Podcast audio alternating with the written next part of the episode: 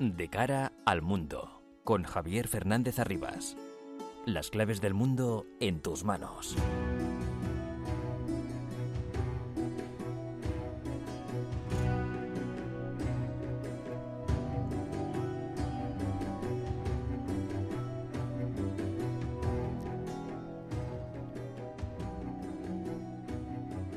El mundo está muy revuelto y todo lo que pasa nos afecta cada día más.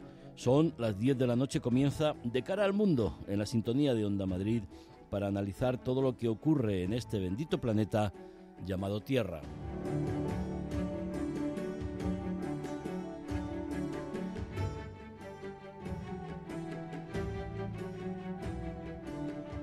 Escalada de la tensión en Oriente Medio, escalada prevista provocada por los terroristas hutíes de Yemen que han continuado con sus ataques contra buques occidentales, militares y mercantes en aguas de acceso al Mar Rojo. Han recibido la respuesta con una operación militar liderada por Estados Unidos y Reino Unido, con el apoyo de Canadá, Bahrein, Australia y Países Bajos.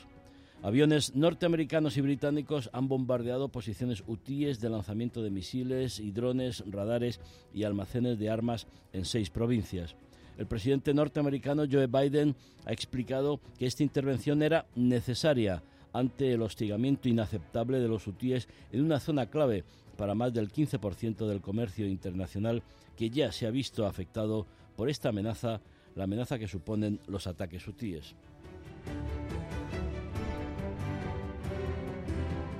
Washington trata de evitar durante muchas semanas que la guerra se extienda en Oriente Medio, pero Biden ha explicado que la provocación de los hutíes ha impulsado una respuesta que veremos si no precisa de una operación mayor, porque los hutíes han respondido con el lanzamiento de misiles de medio alcance. El secretario de Estado Anthony Blinken ha realizado una nueva gira por la región y entre las consultas realizadas se incluía la advertencia de que habría que hacer una operación de castigo a los hutíes. ¿Quiénes, quiénes son los hutíes?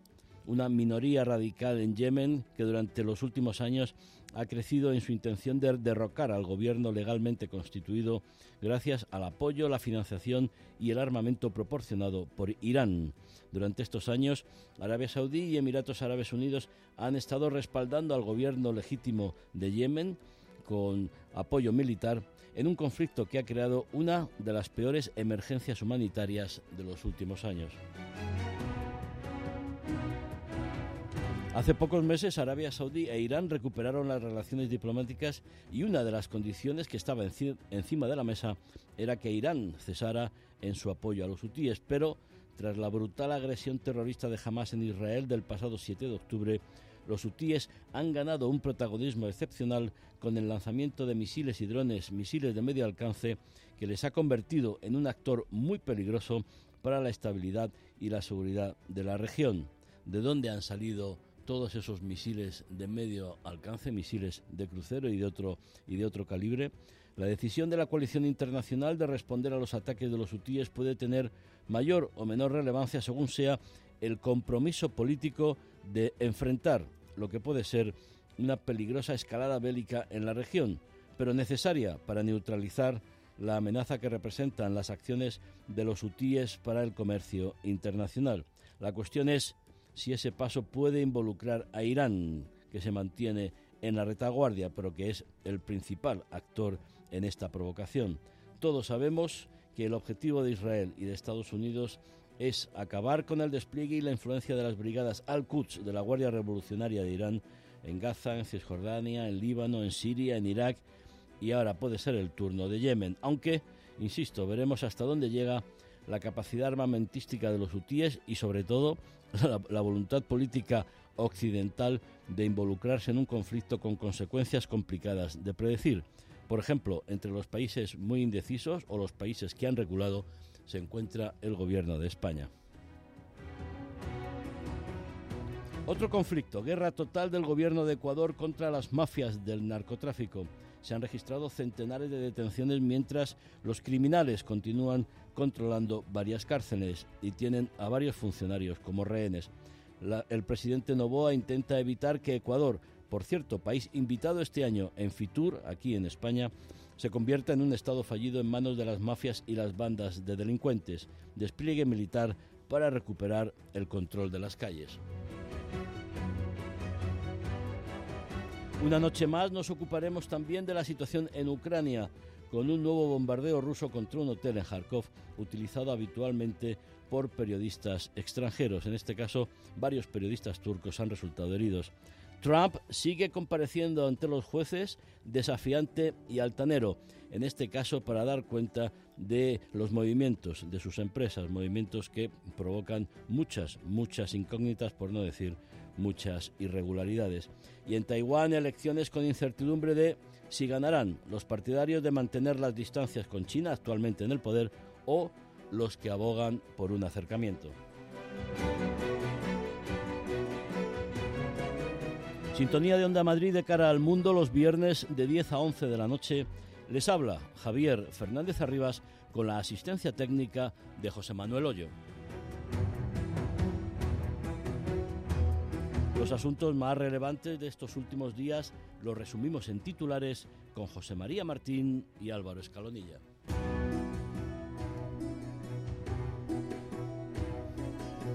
La guerra se expande en Oriente Próximo. Una coalición internacional liderada por Estados Unidos y Reino Unido ha lanzado una campaña de bombardeos contra objetivos hutíes en Yemen.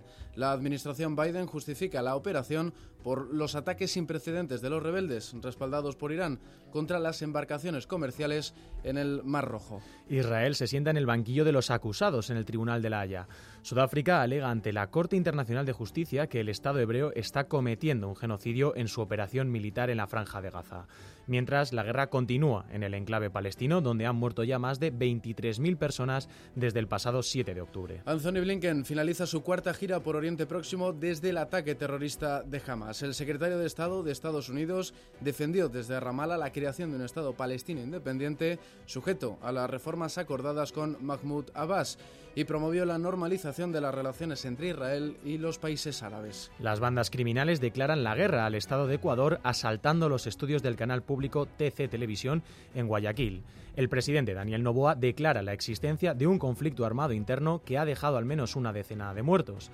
Las autoridades ecuatorianas ya han detenido a 329 presuntos terroristas, aunque aún 139 funcionarios de prisiones entre guardias y personal administrativo siguen retenidos en al menos cinco cárceles. El presidente del Consejo Europeo, Charles Michel, anuncia su candidatura a las elecciones europeas del próximo mes de junio como cabeza de lista del Partido Liberal Francófono de Bélgica. La decisión le obliga a dejar el cargo antes de tiempo. Los 27 deberán buscar un sustituto para evitar que el primer ministro húngaro Víctor Orbán tome las riendas del Consejo. Emmanuel Macron prescinde de Elizabeth Bourne, cuya estancia en Matignon quedó ensombrecida por la crisis de la reforma de las pensiones y la ley de inmigración. Para sustituirla nombra primer ministro al precoz Gabriel Attal. El ex titular de Educación se convierte a sus 34 años en el jefe de gobierno más joven de la Quinta República. El portavoz de seguridad de la Casa Blanca, John Kirby, ha afirmado que la ayuda militar de Estados Unidos a Ucrania se ha detenido por completo, mientras las tropas rusas siguen intentando avanzar en siete direcciones, en los frentes de Kupiansk, Liman, Bakhmut, Alvivka, Marinka, Zaporilla y Gerson, según denuncia el Estado Mayor del Ejército Ucraniano. Sheikh Hasina se asegura una quinta legislatura como primera ministra de Bangladesh en las primeras elecciones de 2024. Los 15 años de mandato de esta política de 76 años, hija de Sheikh Mujibur Rahman, considerado el padre de la patria, han estado marcados por la deriva autoritaria en este país asiático de 170 millones de habitantes. Los terroristas de Al-Shabaab capturan un helicóptero de Naciones Unidas en Somalia. Mogadiscio cifra en nueve el número de pasajeros que viajaban en la aeronave. Al menos uno de ellos ha fallecido. Ahora Somalia planea rescatar a los secuestrados en manos de una organización yihadista conocida por maltratar a sus rehenes. Y Taiwán se prepara para las elecciones más importantes en la isla en lo que va de siglo.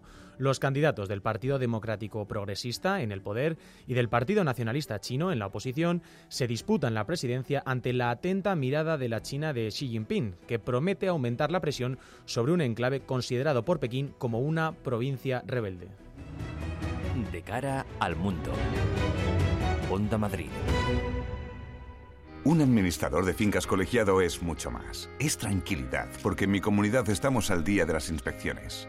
Es rentabilidad, porque un buen mantenimiento del edificio revaloriza mi vivienda Confía la gestión de tu comunidad a un administrador de fincas colegiado, Colegio Profesional de Administradores de Fincas de Madrid. Somos mucho más.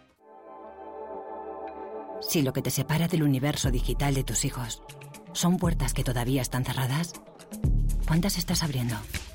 El universo digital de tus hijos e hijas es todo un mundo. Más puertas abres, más lo entiendes. Descubre cómo en FAD.es.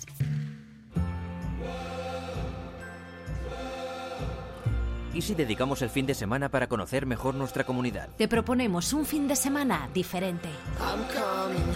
Conociendo rincones únicos. Comiendo en los restaurantes más especiales. Descubriendo los productos con denominación de origen madrileña. Perdiéndonos en hoteles y casas rurales con encanto. Cada fin de semana te proponemos un viaje único. Invita Begoña Tormo. Los sábados de 12 a 2, Begoña Tormo. Te espera en 2 hasta las 2.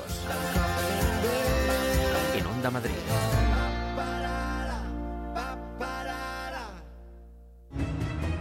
De cara al mundo.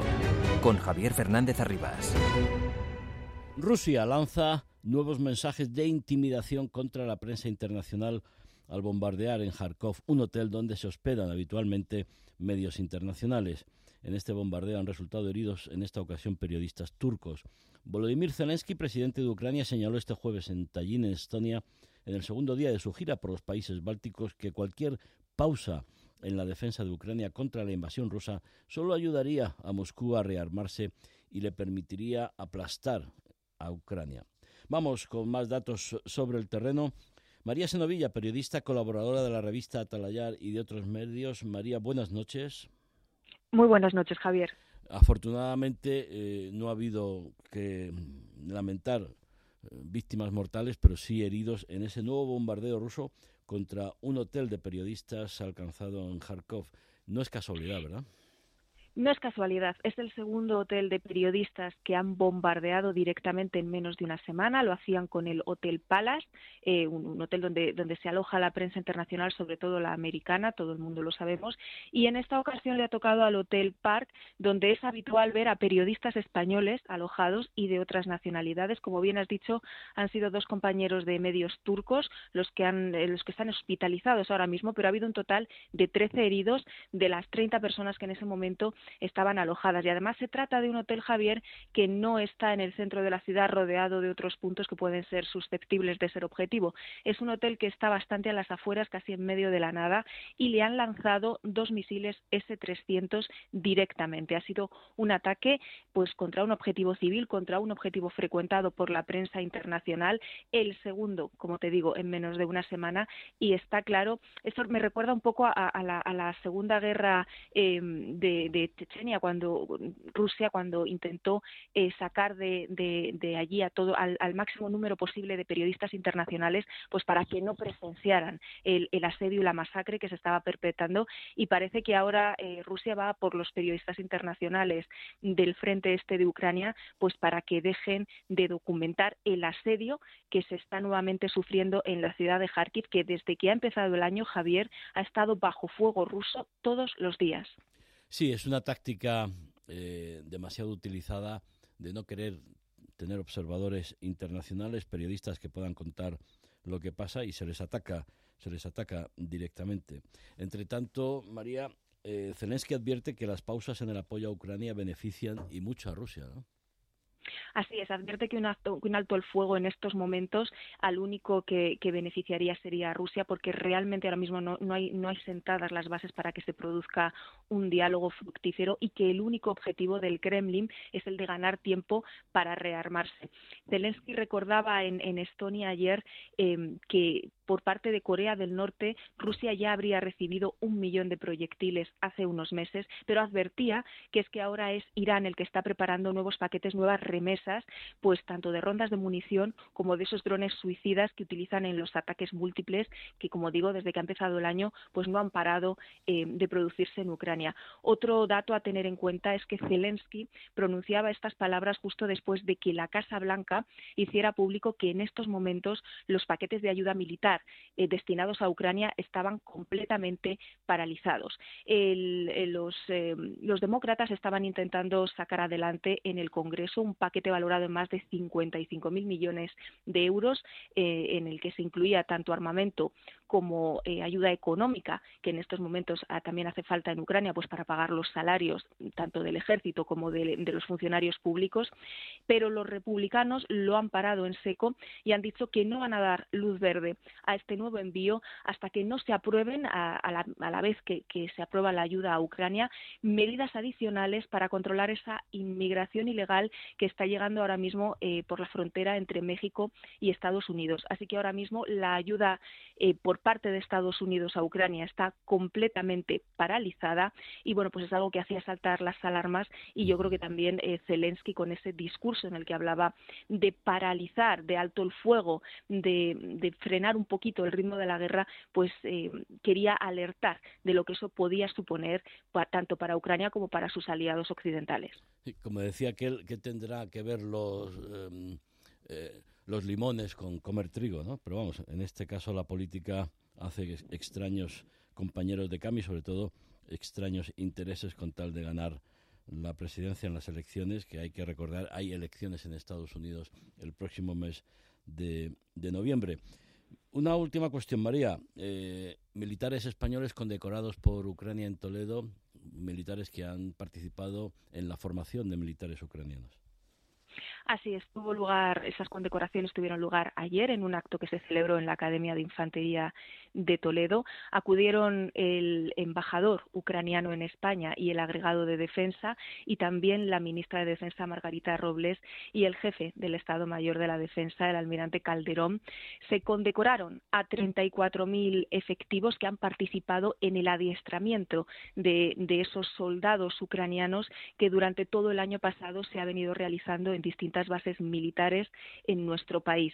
Me consta, Javier, em, que, la, implicación personal que, han tenido estos soldados españoles con los que venían de Ucrania ha ido más allá de las obligaciones profesionales. Em, ten en cuenta, y esto los soldados españoles también lo sabía, que la mayoría de estos soldados que han venido a formarse tanto a España como a otros países de la Unión Europea no eran soldados profesionales antes de que comenzara la invasión rusa de Ucrania. Eran civiles pues que se podían dedicar a profesiones tan, tan diferentes como taxista, profesor de universidad o abogado. Entonces era gente sin, sin experiencia militar pues que tuvo la valentía de alistarse además de manera voluntaria, de dar un paso adelante para ir al frente de combate sabiendo la, durísima situación que se estaba viviendo en esos frentes de combate y la cantidad de bajas personales que se estaban produciendo. Entonces, ya te digo, me consta personalmente que, los soldados españoles se han volcado para darles la mejor formación, el mejor adiestramiento posible y que esos hombres, eh, esas mujeres ucranianas, cuando vuelvan a Ucrania y vayan al frente de combate, tengan una oportunidad.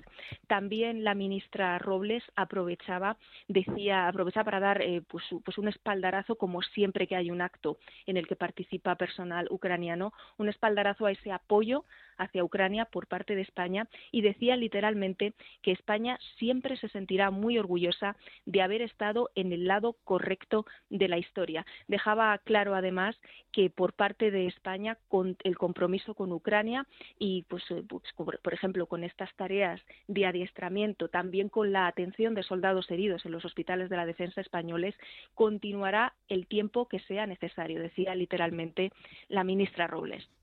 Militares españoles, una vez más, su forma de trabajar profesional, pero su forma de ser humana que ganan y muchos enteros sobre el terreno.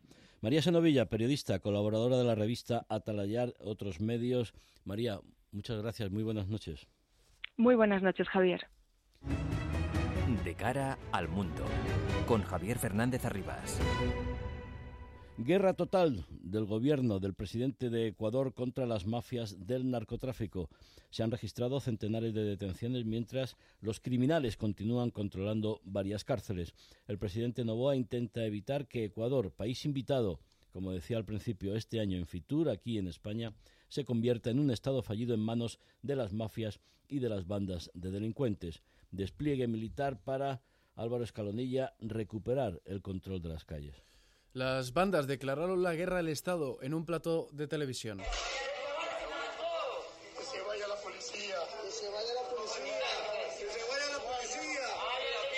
Un grupo de asaltantes armados con fusiles, pistolas, cuchillos y machetes, e incluso con granadas de mano, interrumpió la emisión en directo del canal de televisión pública ecuatoriano TC Televisión.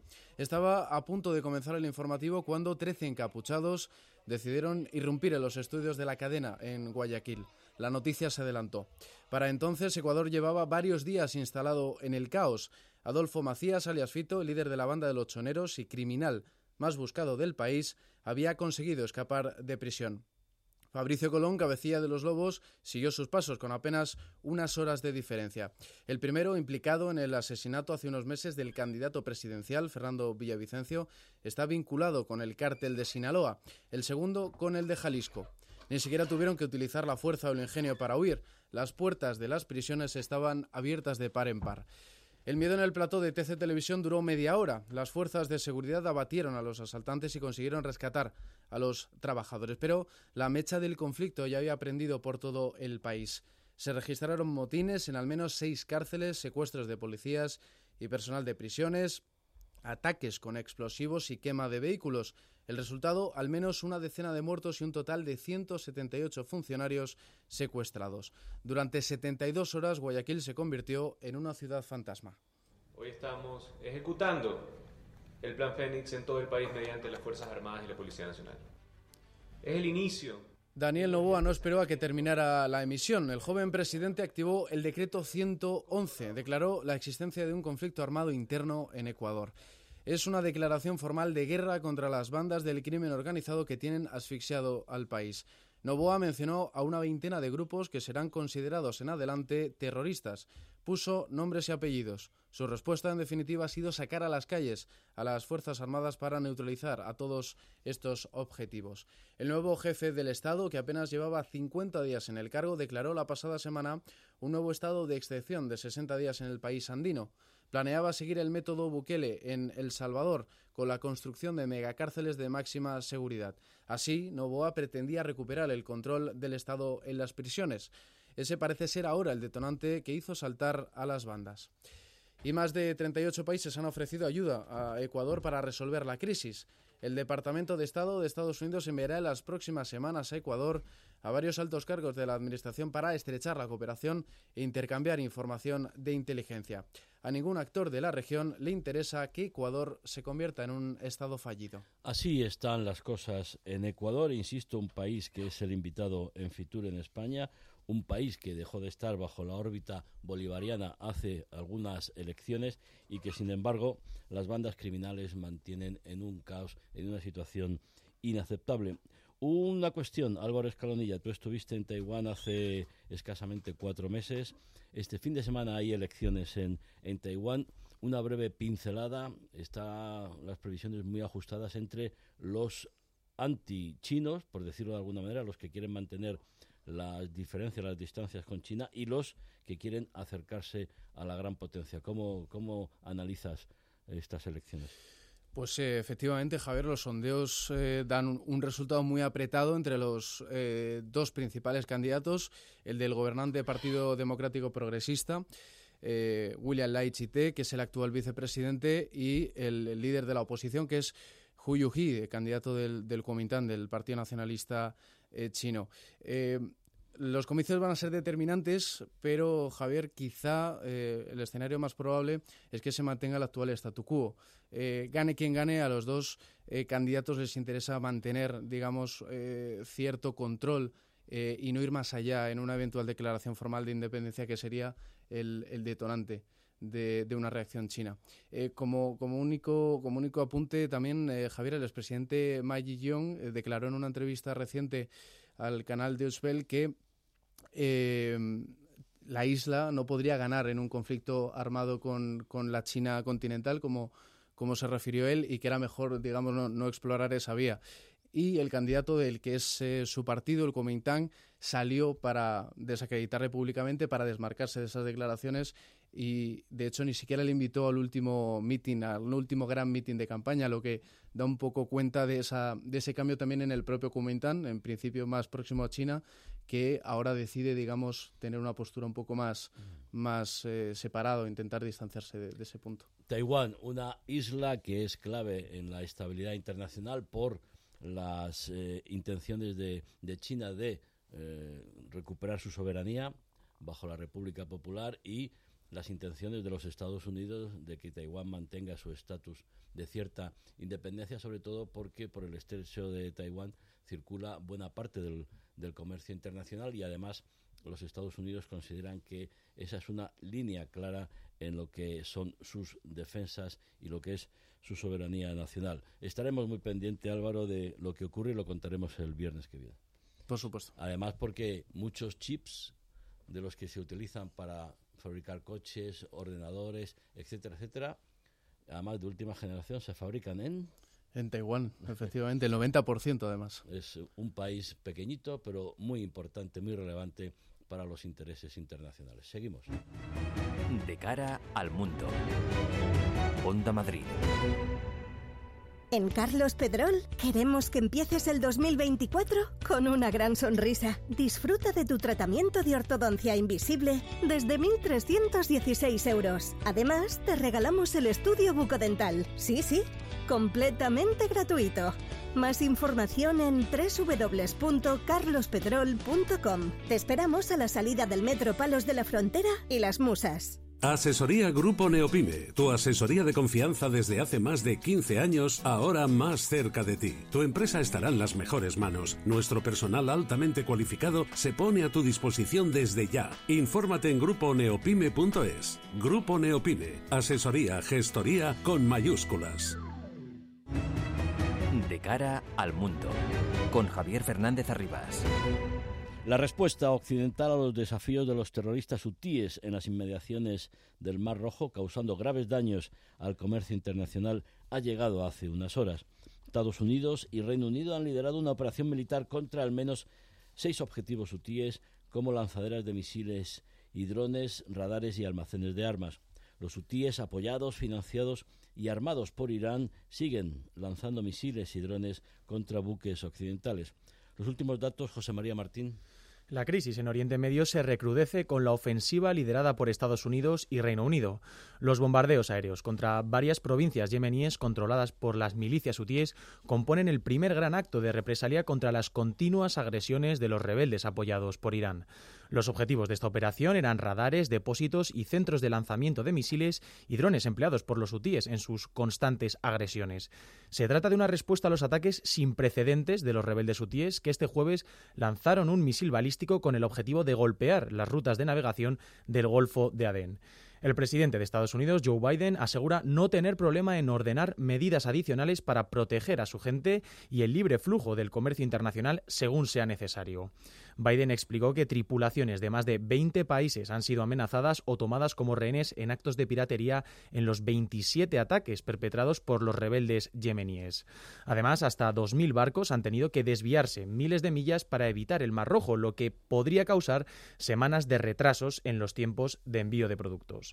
El pasado miércoles, el Consejo de Seguridad aprobó con los votos en blanco de Argelia, Rusia, China y Mozambique la resolución 2722, que ordena a los hutíes cesar de inmediato su hostigamiento en el Mar Rojo. Las milicias respaldadas por el régimen ayatolá defienden sus agresiones como una respuesta a la ofensiva de Israel en Gaza, algo que desde la Casa Blanca tienen claro nunca ha sido el verdadero motivo.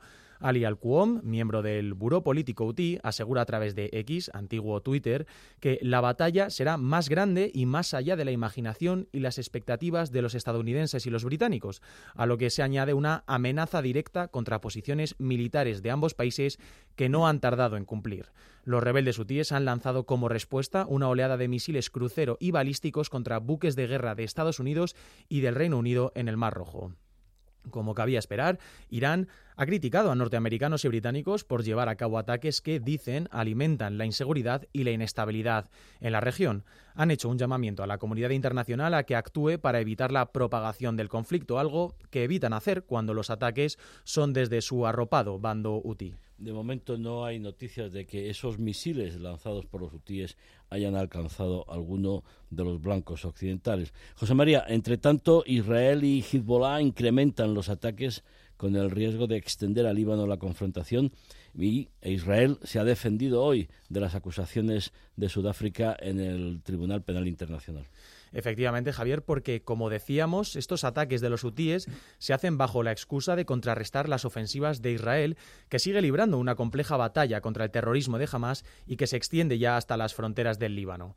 El grupo terrorista Hezbollah informó de la muerte en el Líbano de Wissam al-Tawil, uno de los líderes en las fuerzas de élite de Radwan, por un ataque israelí confirmado poco más tarde por el ministro de Exteriores Israel Katz. Además, las fuerzas de defensa israelíes habían matado en la zona de Betijin, en Siria, a Hassan Akashah. Se describe como el líder de Hamas en territorio sirio para el lanzamiento de misiles contra Israel. La frontera entre el país israelí y Líbano vive su mayor pico de tensión desde el año 2006, con un intenso intercambio de fuego durante tres meses que se ha cobrado la vida de 200 personas. Y crece el temor ante un posible enfrentamiento de mayor envergadura entre Israel y los terroristas de Hezbollah, que abra un nuevo frente en la cada vez más agitada región de Oriente Medio. Y es que las preocupaciones no cesan para el país liderado por Benjamín Netanyahu, que se enfrenta a la acusación de Sudáfrica de patrón de conducta genocida. La delegación de Sudáfrica en la Corte Internacional de Justicia ha presentado este jueves en la primera vista ante los jueces la acusación contra Israel en el máximo tribunal de la ONU. Los sudafricanos aseguran contar con semanas de pruebas que muestran una intención y patrón de conducta que justifican un caso posible de genocidio que ha dejado hasta el momento 23.000 víctimas en la franja de Gaza, eso sí, según las cifras de Hamas. Por su parte, Israel se ha defendido hoy de estas acusaciones en el Palacio de Justicia de La Haya con el respaldo de Estados Unidos. Netanyahu dice ver un mundo al revés. Eh, su país asegura lucha contra el terrorismo y contra las mentiras. Desde Washington apoyan al primer ministro y califican de infundadas las acusaciones de genocidio. El Departamento de Estado de Estados Unidos respaldó en un comunicado el argumento que ha hecho el gobierno israelí sobre el derecho que tiene a defenderse de los actos terroristas de Hamas y consideró que este tipo de acusaciones de genocidio deben hacerse con más cautela. La Casa Blanca ya había considerado a principios de mes contraproducente, sin mérito y completamente sin base factual la acusación de Sudáfrica ante la Corte Internacional de Justicia. Ahora, tras los argumentos israelíes que defienden su derecho a la legítima defensa del ataque terrorista de Hamas, le toca al principal órgano judicial de las Naciones Unidas decidir si Israel ha cometido un genocidio, lo que nunca ha sido declarado por esta Corte.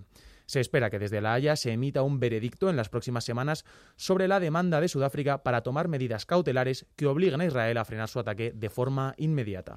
Lucas Martín, experto analista internacional, autor de los libros Terror Global y Visión Global, colaborador de la revista Talayar. Lucas, eh, buenas noches. Buenas noches, Javier.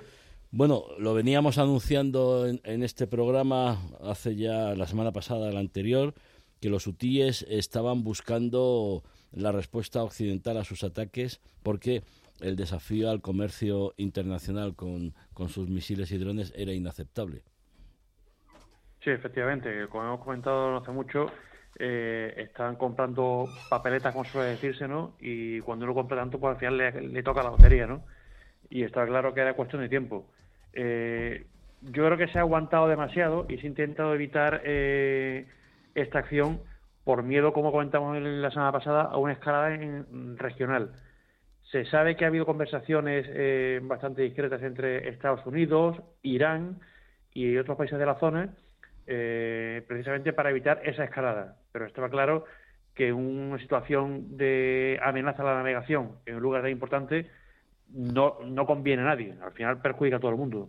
Es que algo lo que había, que poner coto. Bueno, Anthony Blinken, el secretario de Estado, ha estado de, gira por la región, pero es que el jueves los hutíes lanzaron 21 misiles ¿eh? contra diversos buques mercantes y militares que estaban en esas aguas, lo que se ha considerado ya una provocación que la gota que rebosa el vaso y había que contestar para el, el tema está hasta qué punto consideras Lucas que esta coalición internacional, bueno, la operación de Estados Unidos y Reino Unido, que son los que han puesto los aviones y, han bombardeado seis posiciones de los hutíes en distintas provincias de Yemen, apoyados por Bahrein, Canadá, Australia y Países Bajos. No, España no, Pedro, no me mires que España no, no está apoyando.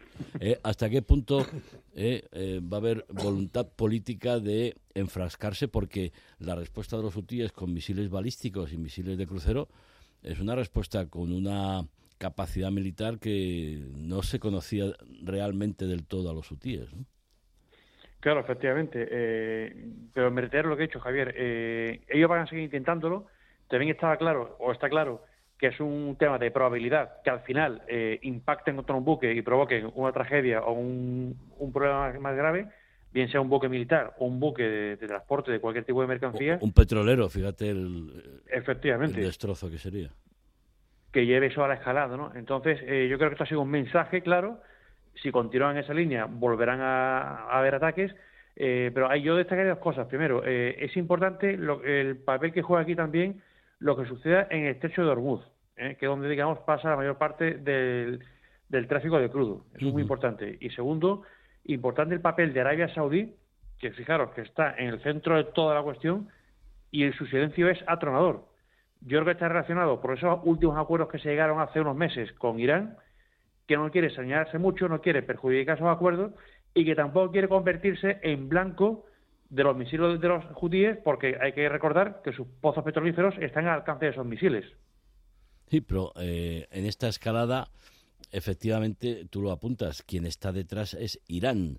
Ah, quizá, eh, bueno, eh, no lo queremos porque por supuesto se trata de evitar una escalada de consecuencias mm, impredecibles, pero quizá haya que estar ya mirando, y me consta que se está mirando, que el próximo objetivo para poder eh, dar una respuesta que contribuya a, contener ese tipo de, amenaza tenga que ser objetivos en Irán. Yo no sé si ese paso es ya una declaración de guerra, sobre todo porque detrás de Irán también hay que reconocer que está Irán, eh, Rusia, Corea del Norte, no sé China qué, haría, ¿no? Estamos hablando ya de una envergadura muy muy elevada, ¿no?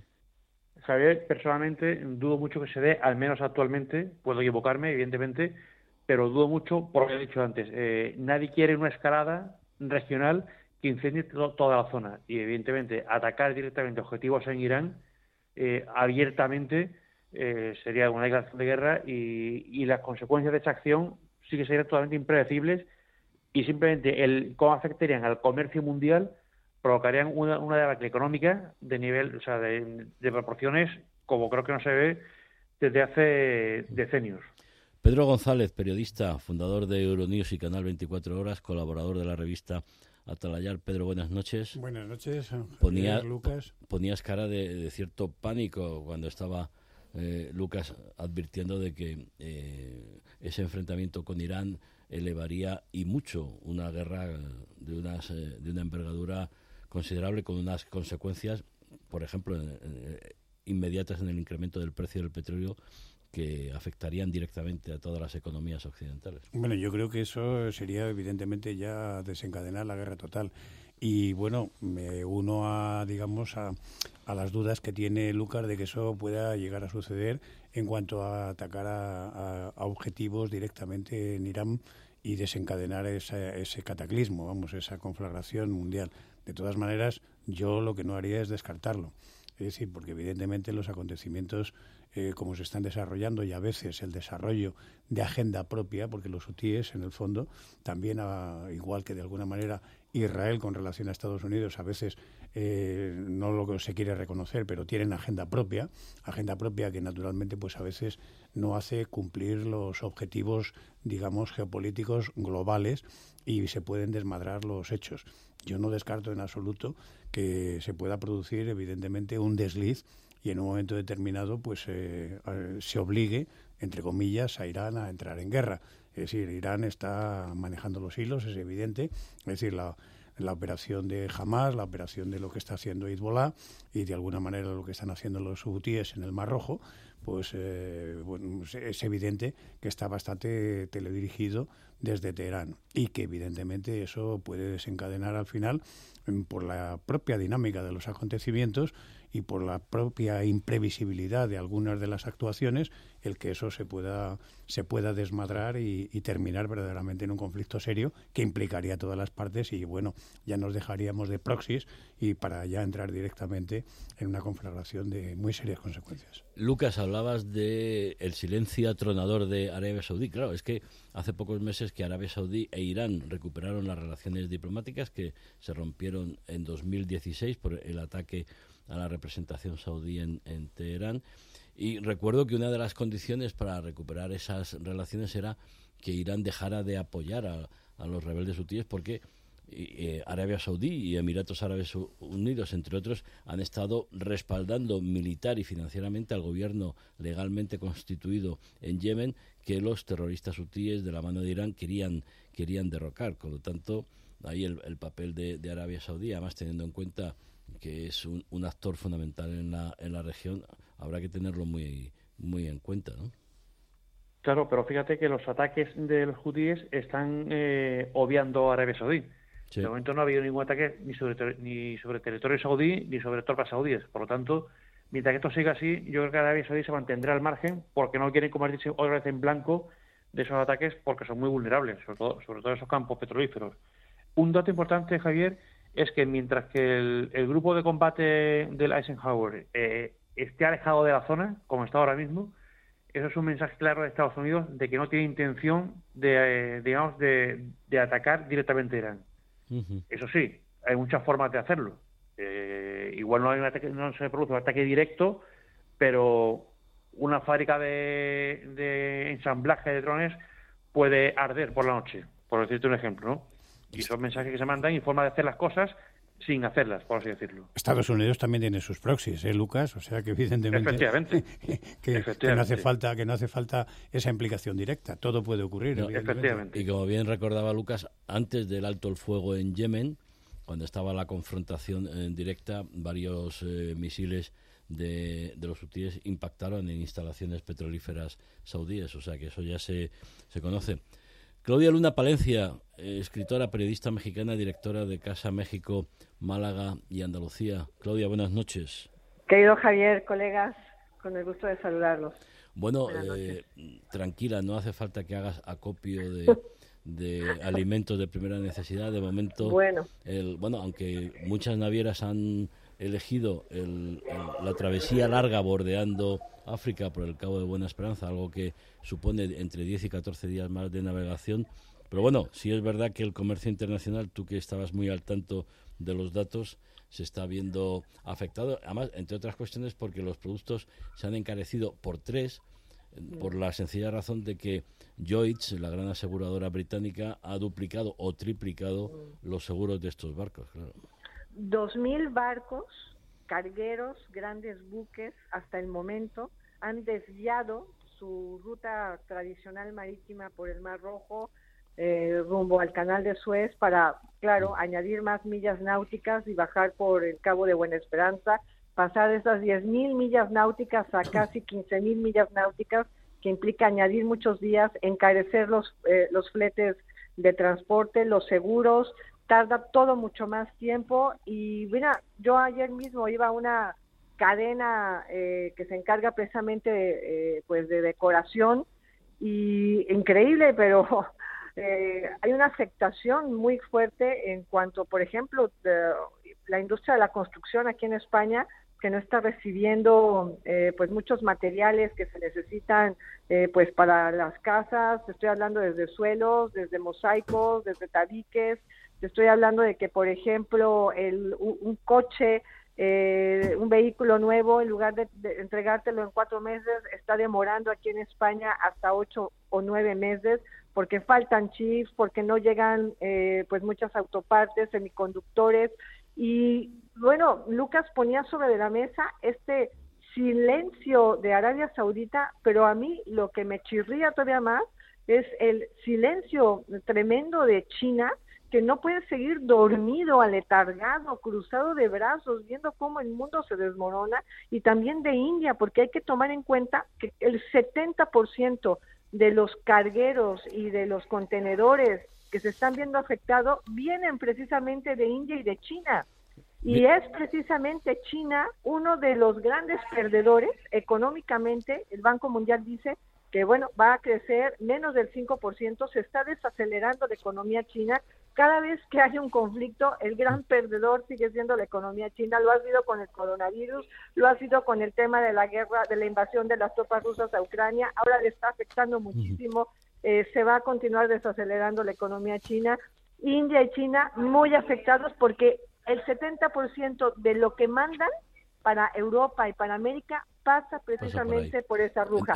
Para mí, para mí, disculpa Claudia, ya se ha desmadrado. Ya, disculpa porque es que Pedro está que se come el micrófono porque esta mañana esta mañana ha desayunado con el embajador de, chino, el embajador de China en, en España. Pedro, ¿ha comentado algo el embajador o, bueno, se ha mantenido diplomático sin entrar en materia? Naturalmente se ha mantenido en su, en su pose diplomática el señor Yao Jing, que es el embajador de China en España, y desde hace tiempo la verdad es que ha hecho prácticamente un canto a lo que es eh, o lo que quiere ser la labor de China en, en, el desarrollo mundial. Bueno, pues ha hablado que bueno que la modernización y la actualidad económica de China no tienen mucho que ver con, con esas eh, predicciones un poco pesimistas.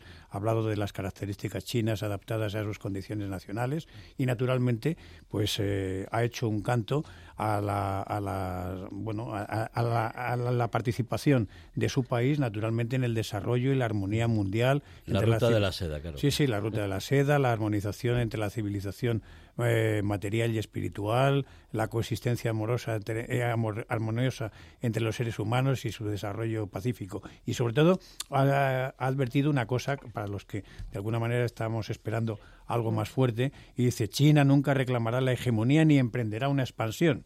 Esta es una afirmación tremenda, ¿no? Dice, la modernización global de los 1.400 millones de habitantes de China dará un impulso sin precedentes a la promoción del, del desarrollo mundial. Es decir, en definitiva, él ha obviado de alguna manera pues claramente los asuntos candentes, incluido el caso de Taiwán, aunque naturalmente se alinea justamente con las posiciones de, de, su presidente, eh, que naturalmente le llama a la provincia rebelde y que de una manera o de otra terminará volviendo otra vez al, al seno de, de, la patria madre, pero obviamente, naturalmente, ha tratado de inspirar muchísima confianza y, naturalmente, bueno, pues eh, aunque se han abordado cosas como es el tremendo déficit que hay de la Unión Europea eh, con China de 400.000 millones de, euros, de los cuales España tiene una parte importante, porque hay una tasa de cobertura que no llega ni siquiera al 16%. En fin, hay muchísimas cosas, como es también el famoso veto a las empresas chinas en el despliegue de la tecnología 5G y naturalmente, pues bueno, no digo que haya echado balones fuera, pero sí que de alguna manera ha tratado de darle la vuelta al argumento justamente por tratar de, de poner una imagen diferente a esa China que de alguna manera estamos pensando que en Occidente se está alejando de nuestros valores. Bueno, eso es lo que ha comentado esta mañana en un desayuno aquí en Madrid el embajador de China en España. Lucas, eh, ¿de dónde han sacado, eh, ya sé que es una, una pregunta que tiene ya la respuesta inmediata, pero ¿de dónde han podido sacar, uno, el dinero y dos, los misiles balísticos, misiles de crucero, eh, todo, todo lo que está utilizando ahora mismo los UTIES, hombre, han crecido durante estos años, pero que tengan esa capacidad de dónde, de Irán, ¿no? O de Rusia o, de, Corea del Norte. Evidentemente es Irán quien lleva muchos años suministrando armamento, no, no, no solamente suministrando, sino adiestrando. Siempre recuerdo el papel de las fuerzas Quds de Irán, cuya misión es precisamente esa, eh, formar, adiestrar, financiar y, equipar a las milicias proxies que utiliza Irán en toda la región. Y, creo que hay que quitarnos de la cabeza, que hay mucha gente que tiene en la cabeza la idea de que estas milicias pues son eh, poco menos que pastores con sandalias eh, y un cuchillo en el, al cinto y un Kalashnikov a la espalda. Es decir, son milicias adiestradas, entrenadas, que están empleando material muy sofisticado que no lo usa cualquiera. ¿eh? Entonces... Sí, sí, dime. No, no, entonces quiero decir que, no pensemos hay que tener en, cuenta que hay que tener en cuenta que la amenaza es real y que pueden hacer daño. Total, totalmente. O sea, están al nivel de muchos ejércitos, incluso por encima de, los ejércitos de, algunos países. Sí, porque ahí la implicación de Arabia Saudí y de Emiratos ha sido clara y contundente durante años y no han conseguido doblegarlos. O sea que en ese sentido es una referencia que hay que tener en cuenta. Mientras tanto, eh, Pedro, no vayas a, hoteles donde vamos los periodistas habitualmente en estos conflictos en, en Ucrania porque los rusos están amedrentando. ¿Piensas que es casualidad o no? Que hay una intención de Putin de, de intentar influir en, en la prensa internacional bombardeando los hoteles donde normalmente se hospedan los periodistas internacionales, en este caso turcos, que han ido a cubrir el conflicto. A mí no me cabe la menor duda. Es decir, evidentemente todo lo que pasa ahora mismo en Rusia, bueno, siempre, eh, por supuesto, eh, tiene el visto bueno de Putin y naturalmente la ofensiva de Ucrania no creo que tenga algún tipo de de digamos de autonomía eh, sin que el Kremlin lo sepa. O sea, yo creo que naturalmente esta ofensiva eh, imponente que ha lanzado Rusia desde hace unas semanas contra todo el territorio ucraniano y en especial este, este tipo de acciones puntuales, en concreto con hoteles donde se alojan los periodistas, pues tiene una intención clarísima. A mí me parece que hay un punto de inflexión, no sé hasta qué punto hay un acuerdo tácito plasmado entre Estados Unidos y, Rusia, pero desde luego Rusia ha sabido detectar que de alguna manera Estados Unidos está, digamos, mm, no digo desentendiéndose, pero sí de alguna manera dejando un poquito, conteniendo las ansias de ayuda del presidente Volodymyr Zelensky. Y justamente está claro que Putin ha olido esa debilidad ¿eh? y esa debilidad pues se ha traducido por muchas declaraciones que se hagan, en que dice, dice, bueno, pues ahora os vais a enterar y a lo mejor vamos a preparar justamente el terreno para cuando se, se haga la paz, etcétera, etcétera, y al final pues resulta que, que efectivamente Ucrania termina siendo desmembrada en el mejor de los casos y, la nueva Rusia, la nueva Rusia, es decir, termina por eh, ser adjudicada eh, con, con todas las armas y bagajes y toda la, la, casi toda la orilla oriental del Dnieper a la hegemonía rusa. Eh, Claudia, tú, por desgracia, has sufrido y conoces cómo mm. eh, los eh, criminales, los delincuentes matan a periodistas para intentar silenciarlos. En México, por desgracia, es una, una costumbre muy desgraciada.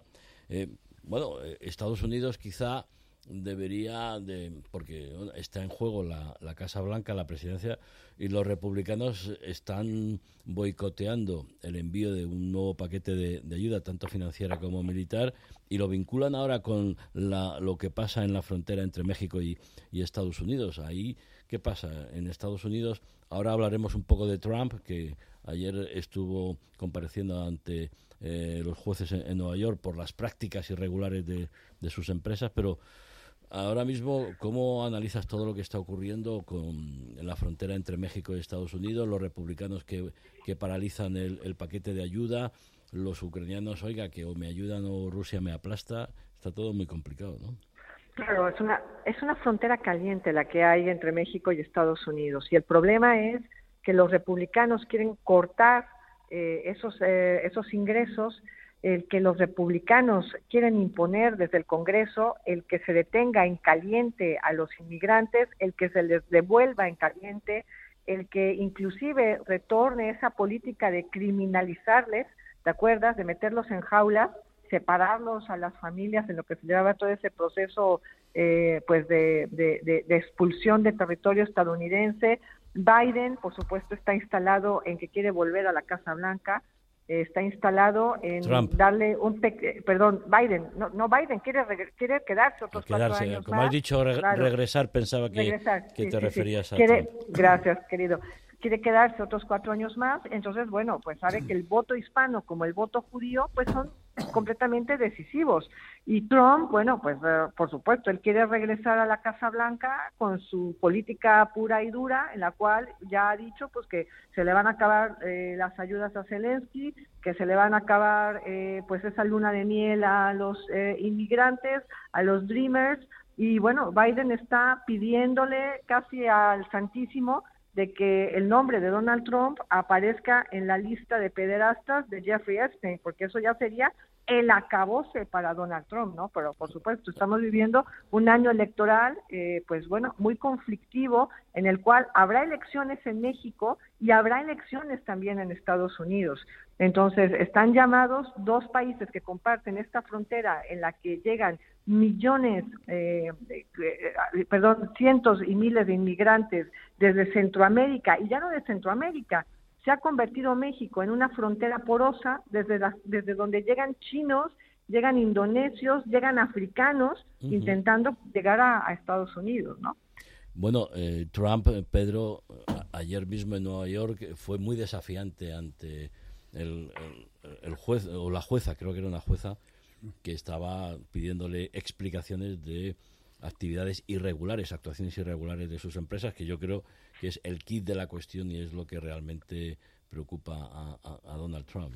Bueno, yo creo que en la lista de Epstein ya, ya ha mm. salido, lo que pasa es que no estaba acusado, pero... No está acusado y además era íntimo amigo de él. Íntimo amigo de Epstein, o sea que... no, sí, pero, pero, no, aparece en ningún vídeo y no aparece eh, mencionado con eh, ninguna chica. E, efectivamente, no tiene, no tiene. Tendrían que sacarle algo muy, mucho más gordo. Claro, muy eh, gordo. Y eso, y eso no lo parece. Yo creo que justamente en relación con lo que pregunta Javier, lo que sí es cierto es que me da la impresión, aparte del carácter que ya ha demostrado y su manera de actuar, pues no digo que ya sea pues bastante autosuficiente, incluso en algunas ocasiones bastante chulesca, pero lo que sí es cierto es que también Trump está operando con los datos y son con los datos que tiene y bueno, las aparte de que las encuestas no hacen nada más que darle una ventaja cada vez eh, mayor y cada golpe que se le da de alguna manera o judicial o periodístico, pues resulta que es que sube como la espuma. Es decir, las, eh, las primarias están ya a la vuelta de la esquina ¿eh? y bueno, pues eso va a ser determinante. Y yo creo que es que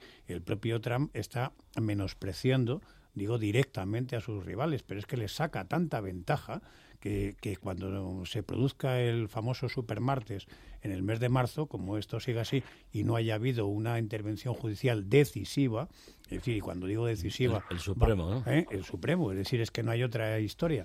Es decir, me da la impresión, porque cualquier otra, otra decisión puede ser revocada, pues me da la impresión de que en el momento que Donald Trump esté en la carrera, verdaderamente conseguirá la nominación republicana en la, en la famosa convención que se celebra en el mes de julio.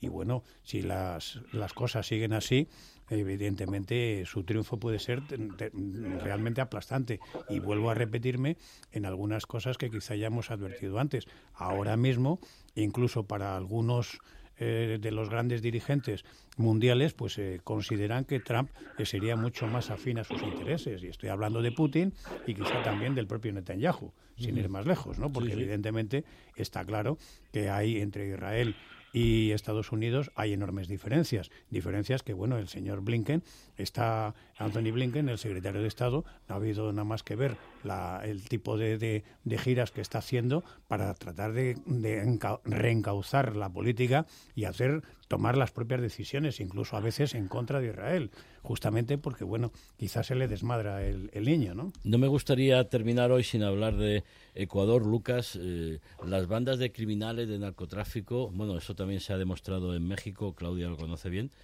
tienen un armamento más sofisticado, más moderno, incluso que la propia policía o que el propio ejército y que planta cara, ¿no?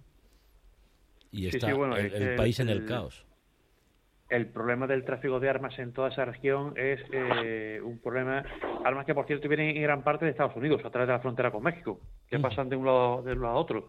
Eh, y el problema está en, en, el momento que hay un vacío de poder, que la clase política tiene cierta, vamos a decir, por ser suave, cierta connivencia con algunos grupos, o se apoyan ciertos grupos, y ese poder se diluye, pues al final es un espacio vacío que alguien tiende a ocupar. Y lo tienden a ocupar esos grupos que se sienten poderosos con la finalidad de poder manejar todos los hilos y, al final y, y, obtener beneficio, beneficio económico, que es lo que están buscando.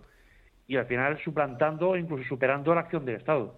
Es un problema que en Salvador se, intenta, se ha intentado solucionar y parece ser que se está controlando, pero que se puede extender a más países de, Sudamérica y puede ser un problema muy, muy serio. ¿eh? En El Salvador con las megacárceles, pero es curioso que con Fernando Correa en, Correa, en la presidencia, eh, con influencia bolivariana, no pasaban estas cosas y ahora que los presidentes no son de bolivarianos ocurre esto. Sí, pero, pero Javier, no olvides una cosa, que por ejemplo Ecuador, es decir, tenía eh, con los norteamericanos en la famosa base de Manta, es decir, estaban aprovechando para hacer una lucha contra el narcotráfico importante y, mantenían a Ecuador lejos de eso. casualmente, es decir, dijeron que Estados Unidos se retiraba de la base, no, los echaron literalmente.